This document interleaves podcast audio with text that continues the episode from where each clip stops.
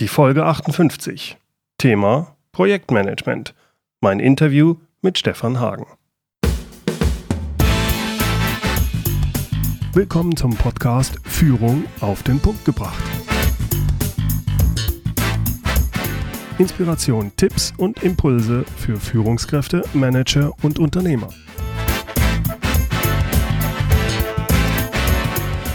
Guten Tag und herzlich willkommen.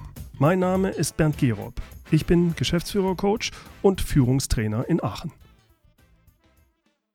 So, meine zweiwöchige Ferienpause ist vorbei. Ich habe mich gut erholt in meinem Urlaub in Süditalien und jetzt geht es wieder weiter mit meinem Podcast Führung auf den Punkt gebracht. Unser heutiges Thema Projektmanagement. Schaut man sich die Literatur zum Thema Projekte an, dann findet man eine Vielzahl von Beschreibungen, Abhandlungen und Definitionen. Weltweit gibt es Verbände und Studiengänge, die sich mit dem Projektmanagement beschäftigen und sich gar dem Projektmanagement verschrieben haben. Man könnte meinen, dass es eigentlich ganz klar sein müsste, wie man erfolgreich Projekte führt. Aber leider weit gefehlt. Es ist erschreckend, wie viele Projekte scheitern bzw. aus dem Ruder laufen. Ob das der Berliner Flughafen ist oder die Elbphilharmonie in Hamburg. Aber auch in Unternehmen scheitern Projekte häufig. Eine Studie unter IT-Entscheidern in Großunternehmen ergab beispielsweise, dass mehr als 70 Prozent der Befragten das Scheitern mindestens eines geschäftskritischen IT-Projektes erlebt haben. 70 Prozent. Nun bin ich kein Projektmanagement-Experte und deshalb spreche ich heute mit Stefan Hagen. Stefan Hagen ist Projektmanagement-Experte und von ihm möchte ich gerne wissen, wie man Projekte erfolgreich führt, äh, was es mit agilem Projektmanagement auf sich hat und was man tun sollte, damit ein Projekt nicht scheitert. Stefan Hagen ist Geschäftsführer von Hagen Management und beschäftigt sich schon seit langem mit Strategie- und Organisationsprojekten sowie mit systemischem Projektmanagement. Er ist auch externer Lehrbeauftragter für Projektmanagement an der FH Vorarlberg und schreibt seit Jahren schon einen der meistgelesenen deutschsprachigen Blogs zum Thema Projektmanagement. Stefan ist auch der Initiator des PM Camps. Das PM Camp ist eines der wichtigsten Unkonferenzen zum Thema Projektmanagement. Man kann also mit Fug und Recht behaupten, Stefan Hagen lebt und atmet Projektmanagement. Hier also mein Interview mit Stefan. Stefan, vielen Dank, dass du dir die Zeit genommen hast für das Interview. Ich freue mich schon sehr drauf. Projektmanagement. Wer sich damit beschäftigt, der trifft ja, wenn ich das so richtig sehe, auf zwei Arten von Projektmanagern. Da sind zum einen die Projektmanager der alten Schule und diejenigen auf der anderen Seite, die dieses agile Projektmanagement betreiben. Jetzt bin ich nicht so tief in diesem äh, Thematik drin. Kannst du, und wahrscheinlich auch viele von den Hörern nicht, äh, kannst du die Unterschiede kurz erklären? Welche Art von Projektmanagement ist denn in welchen Situationen am sinnvollsten und woher kommt diese ganze Geschichte so? Ja, erstmal danke für die Einladung. Freut mich, dass wir uns ein bisschen zu diesem Thema unterhalten. Also diese Differenzierung zwischen klassisch und agil ist natürlich extrem schwarz-weiß und wir müssen uns bewusst sein, dass die Praxis in der Regel eben nicht schwarz-weiß ist, sondern dass da ganz viele Grautöne oder mir gefällt besser das Bild, ganz viele bunte Facetten vorkommen. Aber trotzdem, um äh, die Unterschiede klarer zu haben, macht es Sinn, äh, das eben so gegenüberzustellen. Und dort kann man eigentlich sagen, diese klassischen Projektmanagement-Ansätze waren und sind planungsgetriebene Ansätze, die davon ausgehen, dass Projekte geplant werden können, in dem Sinne, dass sie äh, quasi, dass man versucht, das Gesamte zu erfassen, dann wird es heruntergebrochen, wird in entsprechende Balkenpläne oder Netzpläne gegossen und dann im Wesentlichen auf diese Art und Weise abgewickelt. Mhm. Natürlich gibt es auch in dieser Philosophie Änderungen und, und Changes in Projekten, aber man geht im Wesentlichen von einem ich würde sagen, von einem stabileren Umfeld aus. Mhm. Das, sind die, das sind die Ansätze, wie sie in der Literatur beschrieben sind, die so ab äh, Mitte des letzten Jahrhunderts stärker Platz gefunden haben. Und äh, ich würde auch meinen, dass das quasi die, äh, die Schule des Projektmanagements ist, um das so zu formulieren, die heutzutage auch noch in den meisten Zertifizierungen und Qualifizierungen vorkommt. Mhm.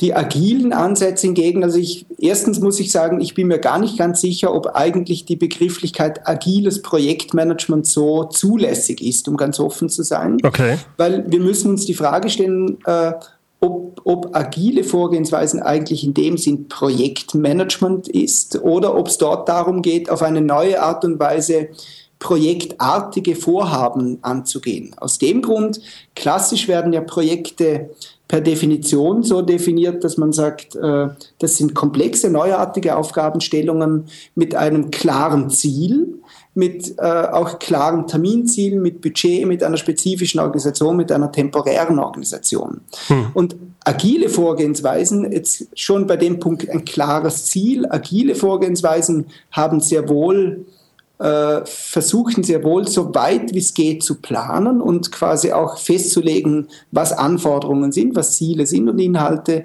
Aber die gehen viel stärker von dem aus, dass komplexe Projekte nicht ultimativ planbar sind und dass hingegen komplexe Projekte einen, eine ständige Anpassung an neue Situationen und so weiter brauchen. Und der Ausgangspunkt dieser zweiten Philosophie, also dieser agilen Art und Weise, da kann man durchaus das agile Manifest äh, sehen. Also das agile Manifest ist quasi eine eine Gegenüberstellung von Prinzipien, wo an vier Beispielen aufgezeigt wird, wir möchten mehr vom einen haben und weniger vom anderen. Und daraus sieht man eigentlich, dass es um einen gewissen Paradigmenwandel geht im Umgang mit Projekten, so würde ich das beschreiben. Mhm. Jetzt ist das, wie du es momentan besprochen hast, ja noch relativ, sagen wir mal, allgemein gefasst. Kannst du das mal anhand eines Beispiels, vielleicht anhand eines Projektbeispiels näher erläutern, gerade für jemanden, der vielleicht nicht so tief drin ist in dem Projektmanagement? Ja, also ein Beispiel für ein sehr klassisches Vorgehen, würde ich meinen, äh, sind Bauprojekte. Also mhm. im Baubereich äh, sieht man, dass quasi gewisse Normen auch häufig angewendet werden oder gewisse Phasenlogiken, die ein Bauvorhaben in klare Phasen, in klare Meilensteine unterteilen, die auch teilweise sogar vom Gesetzgeber, wenn es um öffentliche Bauten geht, äh, so vorgegeben obwohl dort natürlich auch viel noch während des Projekts entschieden wird, aber dort, glaube ich, sind klassische Vorgehensweisen äh, nach wie vor sehr etabliert und zum Teil muss man sagen, auch erfolgreich, und gleich Beispiele wie Berliner Flughafen und so weiter zeigen schon auch ganz klar auf, wo die Grenzen auch dieser Ansätze liegen. Beispiele für agile Vorgehensweisen sind natürlich hauptsächlich im IT-Bereich zu suchen. Also da, neben der Produktentwicklung ist die Informationstechnologie oder konkret Softwareentwicklungsprojekte natürlich bei weitem der Hauptanwendungsbereich agiler Vorgehensweisen. Mhm. Und dort gibt es definitiv eine zunehmende Anzahl von, von Softwareentwicklungsfirmen, die nach agilen Prinzipien äh, Software bauen und entwickeln und sich dort eigentlich klar von diesen klassischen Ansätzen abgrenzen. Also ich würde so an Beispielen, um es nochmal auf den Punkt zu bringen, Bauprojekte, tendenziell eher klassische Vorgehensweisen, komplexe Softwareentwicklungsprojekte, große Chance, dass agile Vorgehensweisen äh, dort am meisten verbreitet natürlich Scrum äh, zur Anwendung kommen können. Kannst du den Begriff Scrum mal etwas näher erläutern? Ja. Scrum kommt vom Begriff her aus dem Rugby, also quasi dort wird ja beschrieben, wenn so quasi die Spieler ich würde fast sagen, sich aneinander reiben, dann wird das als Scrum bezeichnet. Okay. Und das, das wurde übertragen ursprünglich in den, in den Bereich der Produktentwicklung und dann eben sehr stark auf den Produktentwicklungsbereich, im Softwareentwicklungsbereich oder in der Softwareentwicklung. Und äh, Scrum ist eigentlich, kann man sagen, die etablierteste agile Methode, die im Grunde neue Rollenmodelle beschreibt. Also Scrum ist wesentlich, zum Beispiel bei Scrum gibt es keinen Projektleiter, sondern dort wird die Rolle quasi aufgeteilt in einen, in einen Scrum Master und in einen Product Owner und ein Scrum Team und äh, diverse weitere Rollen. Und äh, vor allem ist der große Unterschied, dass man eben bei Scrum oder bei agilen Methoden davon ausgeht, dass Projekte nicht ultimativ planbar sind, sondern man muss versuchen, über Routinen, über sogenannte Iterationen eine kontinuierliche Auseinandersetzung mit Anforderungen, mit Inhalten, mit Problemen, mit Themen zu finden. Und das zeigt sich auch ganz klar, dass das äh, in dem Anwendungsbereich die viel, viel effektiveren Vorgehensweisen sind und äh, auch häufig die, die wesentlich besseren Ergebnisse bringen. Also wenn ich das richtig verstehe, ist es eigentlich hauptsächlich der Unterschied, was man nimmt, ob ich wirklich ein klares Ziel habe oder ich formuliere es mal anders, ob ich das Ziel richtig formulieren kann. Denn ich habe auch mal mit Softwareprogrammierung zu tun gehabt zwei Leute, die sagen, ja, das machen wir, ähm, bis ich da wirklich alles bis ins Kleinste beschrieben habe. Das geht bei komplexen Sachen ja gar nicht. Und das, so verstehe ich es, bei solchen Projekten, die, die ich gar nicht bis ins Kleinste wirklich beschreiben kann, weil die Detailtiefe so stark werden würde, dass gar nicht, dass quasi unmöglich ist. Oder ich weiß gar nicht den Ausgang richtig, was sinnvoll ist. Dort sind diese agilen Ansätze, Scrum-Ansätze genau das Richtige. Ganz genauso würde ich das sehen. Man könnte es vielleicht noch etwas, etwas pointiert ausdrücken. Klassische Ansätze gehen von einer komplizierten Welt aus und agile Ansätze gehen von einer komplexen Welt aus. Ja. Und wenn man sich mit Komplexität beschäftigt, mit Systemtheorie, mit der Frage, wie kann überhaupt Zusammenarbeit in komplexen sozialen Systemen gelingen, dann findet man bei agilen Ansätzen aus meiner Sicht die wesentlich besseren Antworten auf diese Frage, weil agile Ansätze, wie gesagt, von vornherein von Dynamik ausgehen, davon, dass man Projekte lernen muss oder dass man in Projekten permanent dazulernen muss. Und ich würde das so bezeichnen, das Entscheidende ist eigentlich das Mindset, was dahinter ist. Also mhm. weder Scrum noch sonst eine Methode äh, kann man rezepthaft äh, anwenden, sondern die große Frage, die sich ergibt, ist, welches Verständnis entwickeln wir in Organisationen im Umgang mit komplexen Fragestellungen. Und ob es dann Projektmanagement oder Scrum oder wie auch immer heißt, die Frage ist, äh, wie gehen wir mit komplexen Situationen um und wie, wie schaffen wir es vor allem auch das Potenzial der Menschen zu nutzen, um, um diese Probleme zu lösen. Also ich würde eigentlich auch schon meinen, dass agile Methoden vom Kern her menschlichere Ansätze sind und eigentlich weggehen von, von, einem gewissen mechanistischen Verständnis, so wie das so in klassischen Managementmethoden durchaus was man in klassischen Managementmethoden häufig vermuten kann, sondern man versucht eher in organischen Modellen zu denken, in organischen Bildern und auch entsprechend die, die Art der Organisation auf mehr Selbstorganisation, mehr Selbstverantwortung auszulegen. Und aus meiner Sicht geht ganz klar die Tendenz in diese Richtung und äh, wir sollten auch in, im Umgang mit Projekten uns ganz klar in diese Richtung entwickeln, aus meiner Sicht. Mhm mir fällt da momentan direkt auch der Unterschied ein sagen, zwischen großen Unternehmen und so einem Start-up oder jemand, der gerade was aufbaut. Ein Unternehmer kann vieles gar nicht planen. Es, er hat zwar einen groben Plan, aber es ändert sich so schnell. Er muss viel flexibler sein. Und für den müsste eigentlich wenn er so ein Unternehmertyp ist, der müsste sich eigentlich von diesem agil, agilen Vorgehen sehr angesprochen fühlen.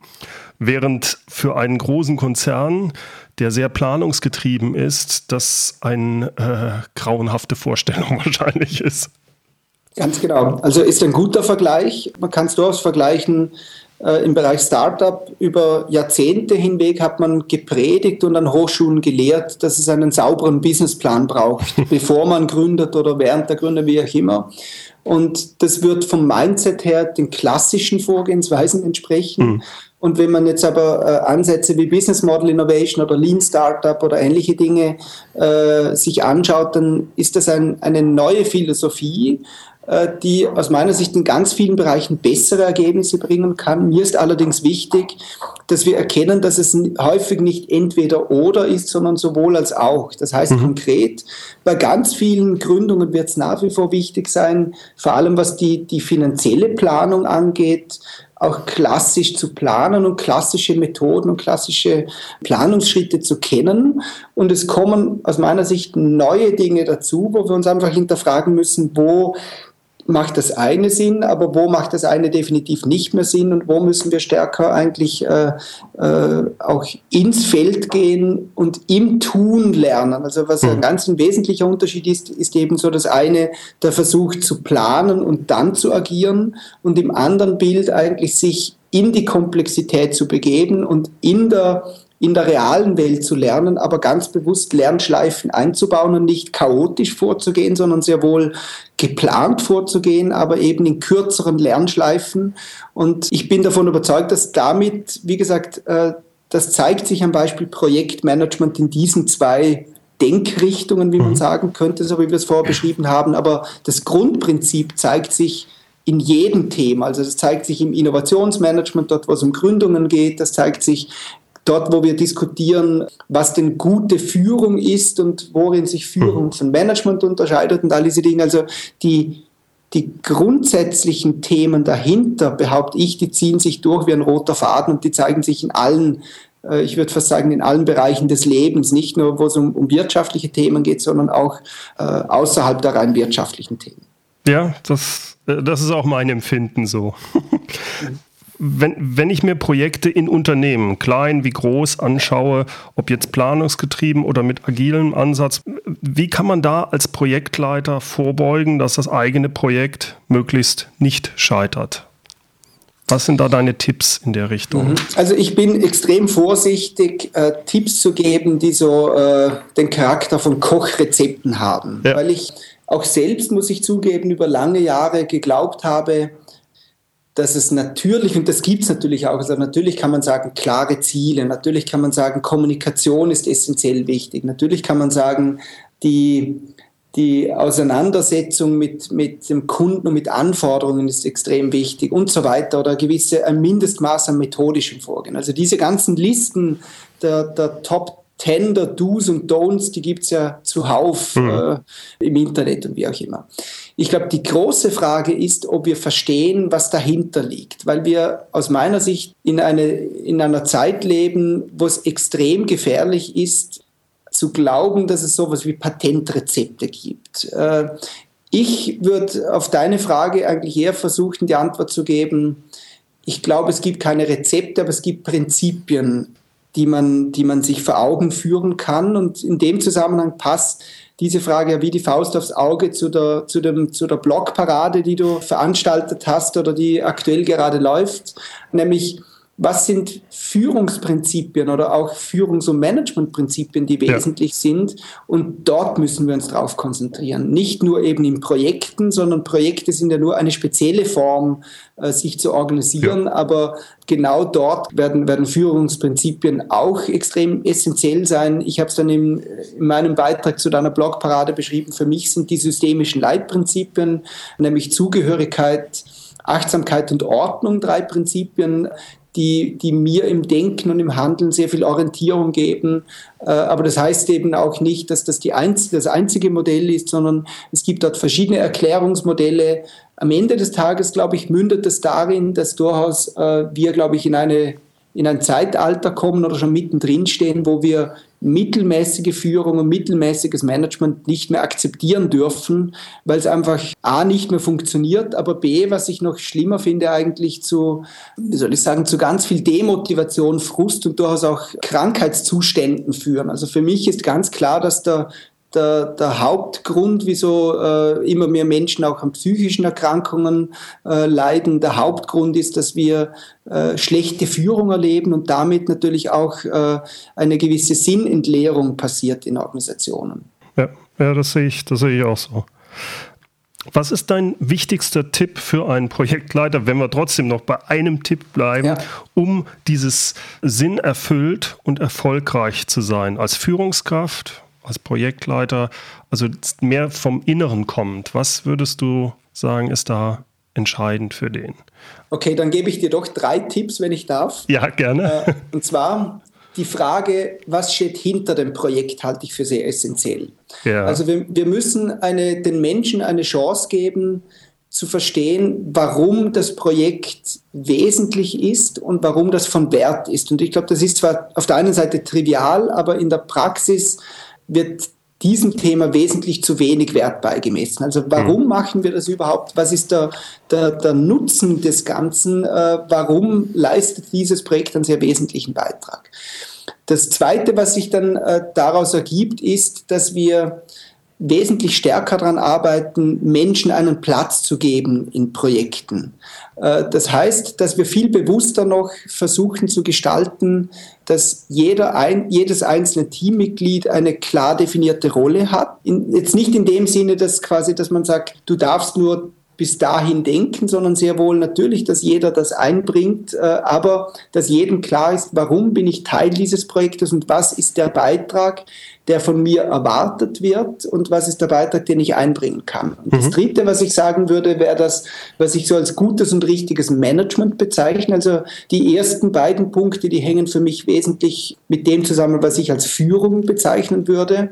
Und der dritte Punkt hängt mit dem zusammen, was ich als Management bezeichnen würde, nämlich für Ordnung in dem Sinne zu schaffen, dass Dinge transparent werden, dass Verbindlichkeit hergestellt wird oder wie man auch sagen würde, dass so die, die DNA eines guten Projektmanagements, nämlich wer macht was bis wann, mhm. dass das mit Disziplin gemacht wird. Weil im Grunde, oder wenn wir es schaffen, den, den, die Sinnhaftigkeit von Projekten äh, darzulegen, wenn wir es schaffen, dass, dass jeder, der im Projekt mit dabei ist, auch seinen Platz bekommt und, und äh, äh, eine gewisse Zugehörigkeit bekommt, dann können wir über das, was wir über Jahrzehnte hinweg so als, äh, als äh, ausreichend empfunden haben, nämlich gewisse Pläne zu entwickeln im Sinn von Verbindlichkeit herzustellen und äh, wer macht was bis wann klar zu haben, dann würde ich meinen, das sind drei Punkte, die die äh, wesentlich sind. Stefan, das kann ich gut nachvollziehen und ich bedanke mich recht herzlich für unser Gespräch. Es hat mir riesen Spaß gemacht und ich werde da einiges in den Show Notes verlinken, speziell auch zu deinem Beitrag zu den äh, Führungsprinzipien, wie auch zu dem agilen Manifest und ich werde auch einiges zu dem PM Camp nachher noch in die Shownotes reinnehmen. Ich denke, das ist für die Leute, die sich mit Projektmanagement beschäftigen, eine sehr interessante Sache. Herzlichen Dank, Super. Stefan. Vielen Dank auch. Hat mir auch sehr viel Spaß gemacht. Danke dir. Soweit mein Gespräch mit Stefan Hagen. Mehr Informationen und auch die Links zu seiner Webseite und zu seinem Blog finden Sie in den Shownotes unter mehr-führen.de Podcast 058. Dort gibt es auch den Link und weitere Informationen zum PM Camp, der Unkonferenz fürs Projektmanagement. Nun, vielleicht geht es Ihnen wie mir und Sie fragen sich, äh, was ist das eigentlich, eine Unkonferenz oder auch von anderen als Barcamp bezeichnet? Wikipedia beschreibt das so.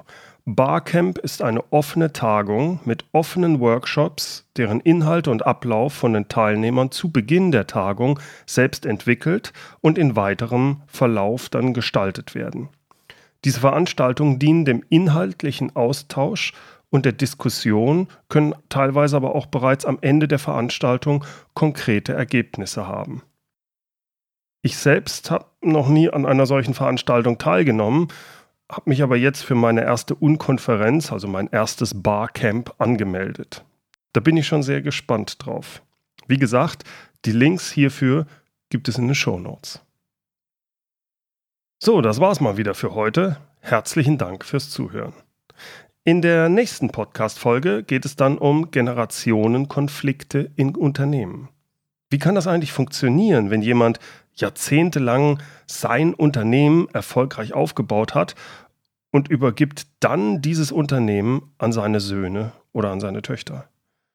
Wir sprechen da über schwierige Situationen, die es zu meistern gilt. Schließlich soll das Unternehmen erfolgreich weitergeführt werden. Klingt interessant? Na, dann seien Sie nächste Woche wieder mit dabei. So, und zum Schluss wieder das inspirierende Zitat diesmal von dem schottischen Historiker Thomas Carlyle. Unsere Hauptaufgabe ist nicht zu erkennen, was unklar in weiter Entfernung liegt, sondern zu tun, was klar vor uns liegt. Herzlichen Dank fürs Zuhören. Mein Name ist Bernd Gerob und ich freue mich, wenn Sie demnächst wieder reinhören, wenn es heißt Führung auf den Punkt gebracht. Inspiration, Tipps und Impulse für Führungskräfte, Manager und Unternehmer.